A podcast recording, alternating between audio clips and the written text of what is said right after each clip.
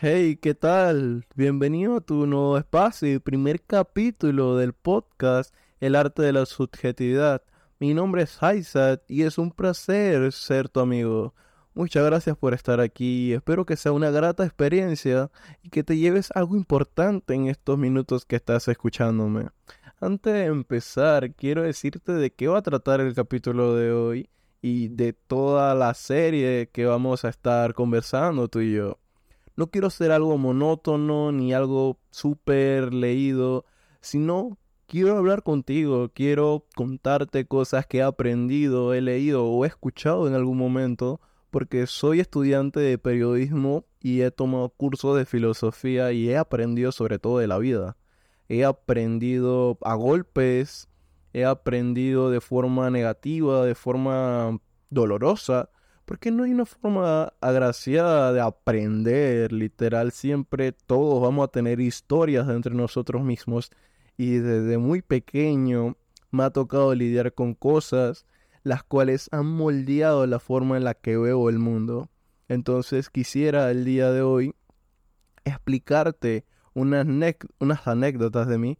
Discúlpeme, me enredo bastante en ocasiones y poco a poco trataré de mejorar eso.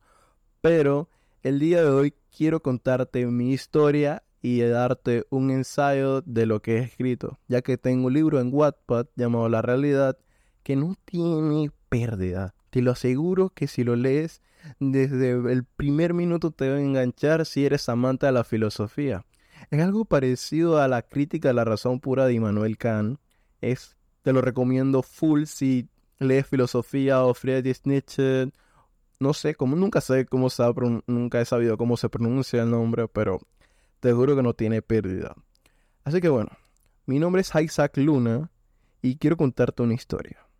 Desde muy pequeño tenía la ilusión de crear contenido. Siempre he pensado en crear contenido. Y cuando era muy niño me creé un canal de YouTube.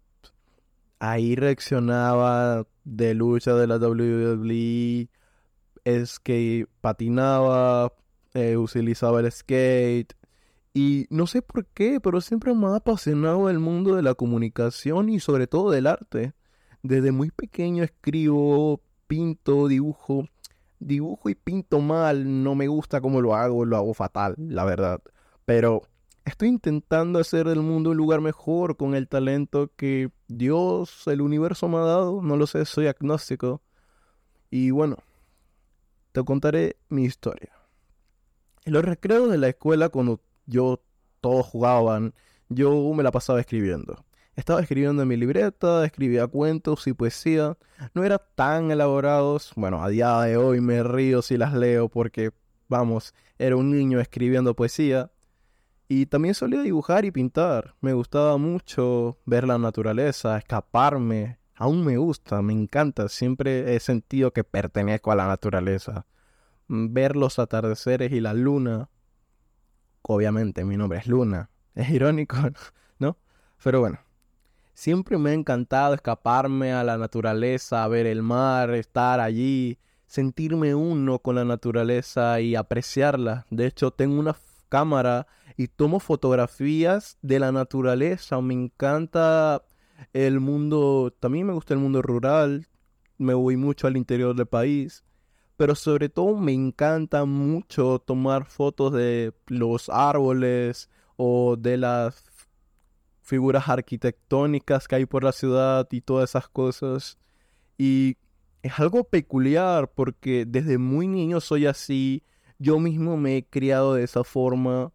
No tengo padres que sean fotógrafos amantes al arte y yo mismo, desde que era pequeño, veía National Geographic o History Channel y me pasaba viendo documentales.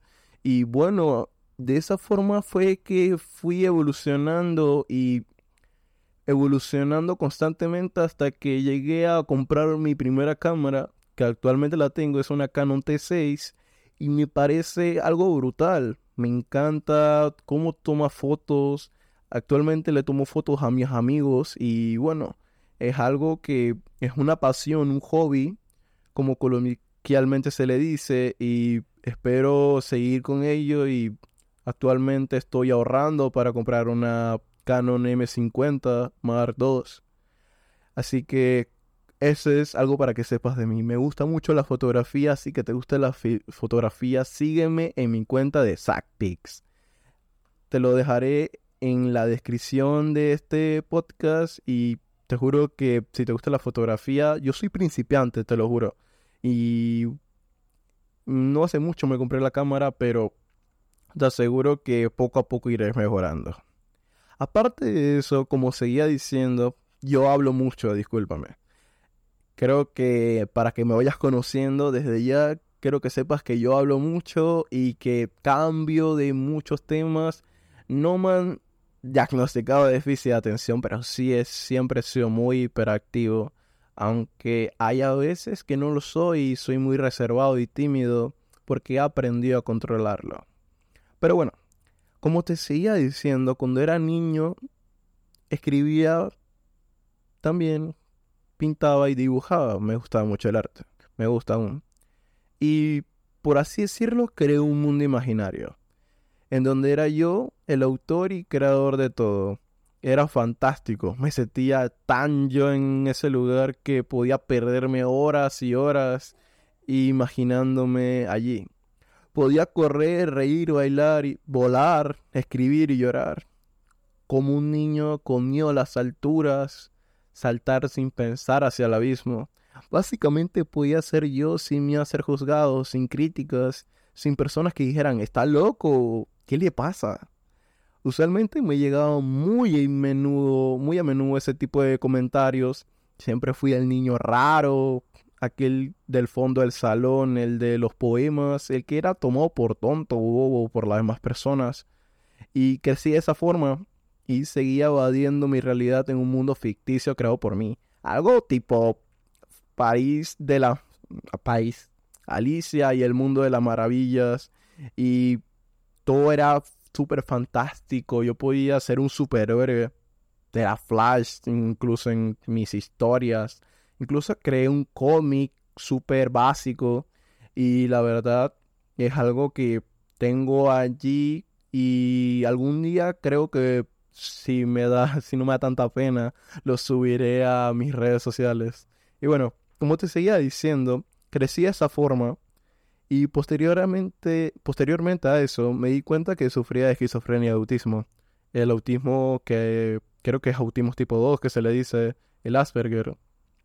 Y no sabía lo que significaba cuando era niño. Una parte de mí estaba aterrada, pero la otra sentía que ese era yo.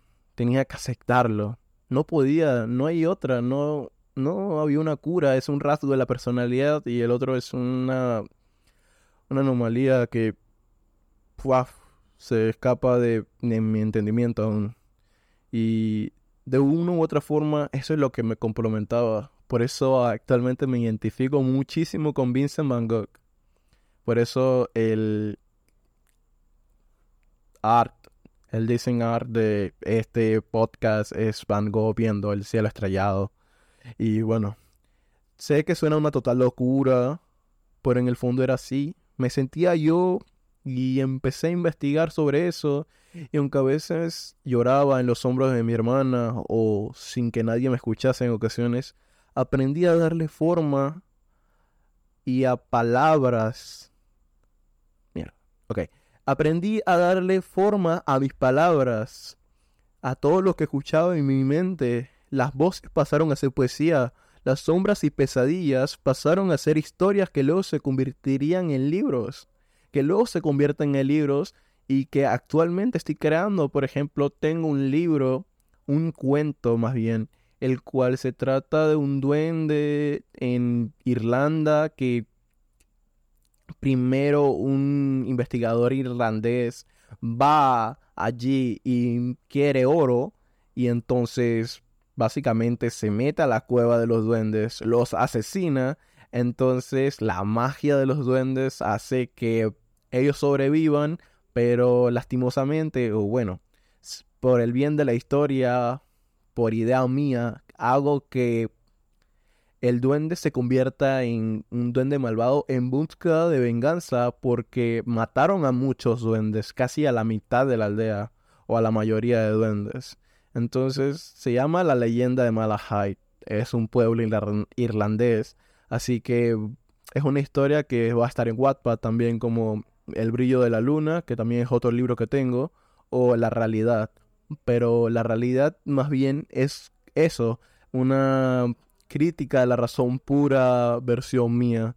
Y bueno, como te decía, creaba cuentos que nadie leía, dibujaba siluetas y sombras que nadie veía, y escribía poemas que tan solo yo tenía. Hasta... Oh, esa rima.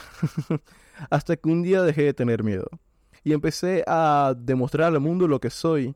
Fue muy complicado llegar hasta ese punto, te lo aseguro. Pero logré. Lo logré.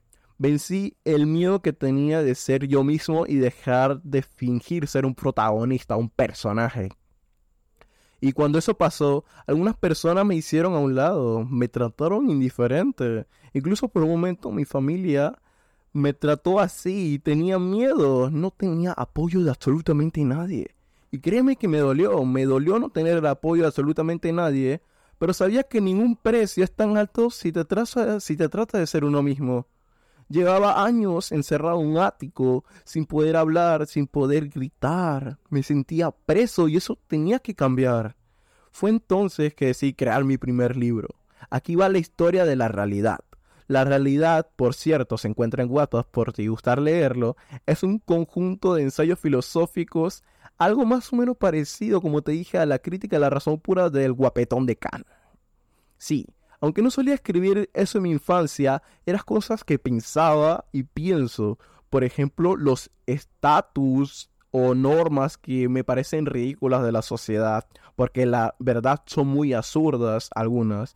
Por ejemplo, está el capítulo Imagen de la sociedad, en donde escribo y critico una vez lo que fui, o sea, lo que una vez fui lo critico en ese capítulo. Eso de que nuestra apariencia física o crear una personalidad falsa, falsa para encajar, eso es lo que hace que nos olvidemos de nuestro verdadero yo. Es un capítulo que te recomiendo, no solo porque es mi libro, sino porque es verdad y probablemente te pasa a ti también. Muchos de nosotros, y me incluyo porque lo fui, tendemos a tener una máscara social. Y aquí nos vamos a otra parte de mi libro. Se trata de otro capítulo en donde hablo acerca de un proverbio japonés que leí una vez.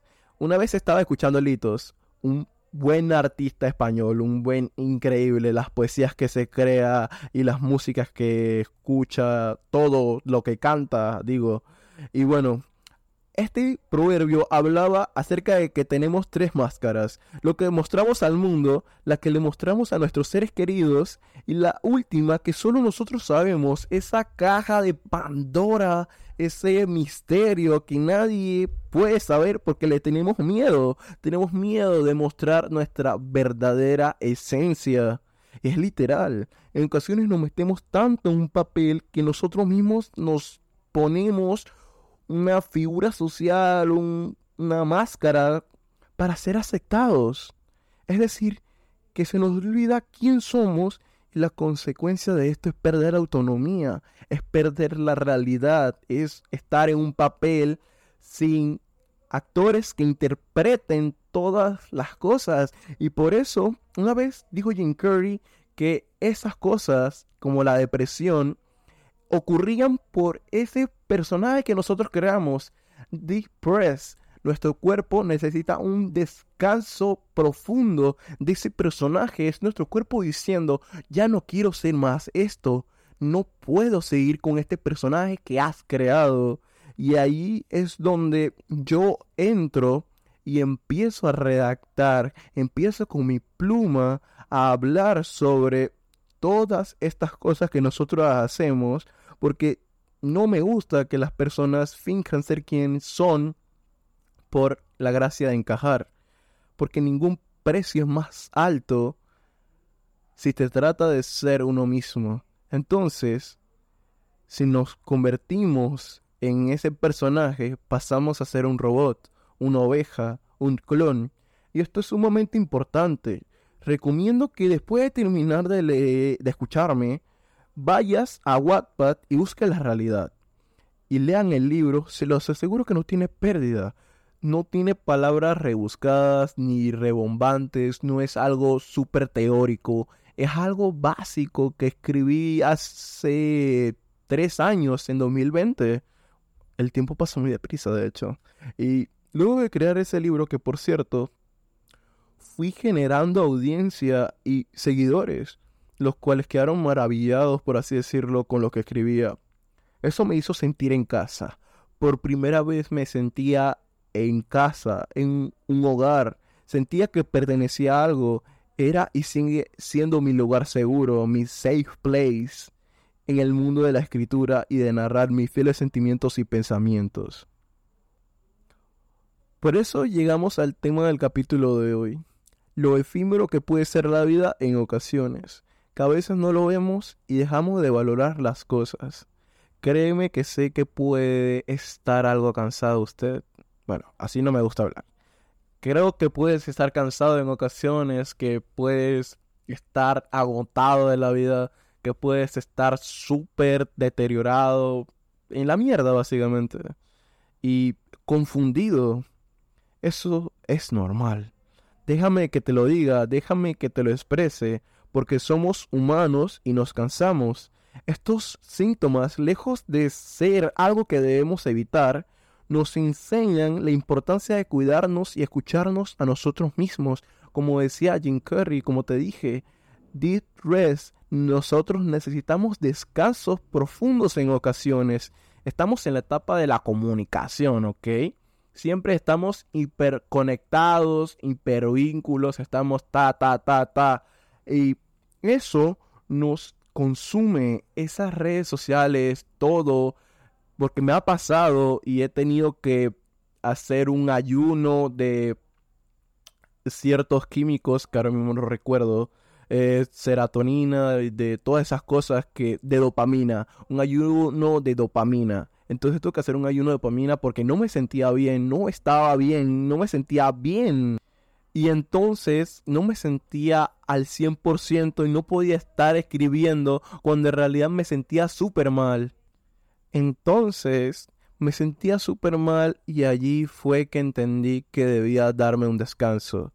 Y entendí que las señales que tenemos como la ansiedad, enfermedades de este tipo, es nuestra mente recordándonos que merecemos un descanso y que en ese reposo encontramos la energía necesaria para desconectar por un rato en esta sociedad de sobreconexión. Y es que en un mundo en constante movimiento y lleno de responsabilidades, existe un compañero fiel que se hace presente en cada rincón de nuestras vidas, el cansancio, este dulce y apacible invitado llega a nosotros como una suave brisa que acaricia nuestra piel al final de un largo día. El cansancio es como ese susurro tranquilo que nos envuelve cuando nuestras energías se han disipado, recordándonos que es hora de detenernos y descansar.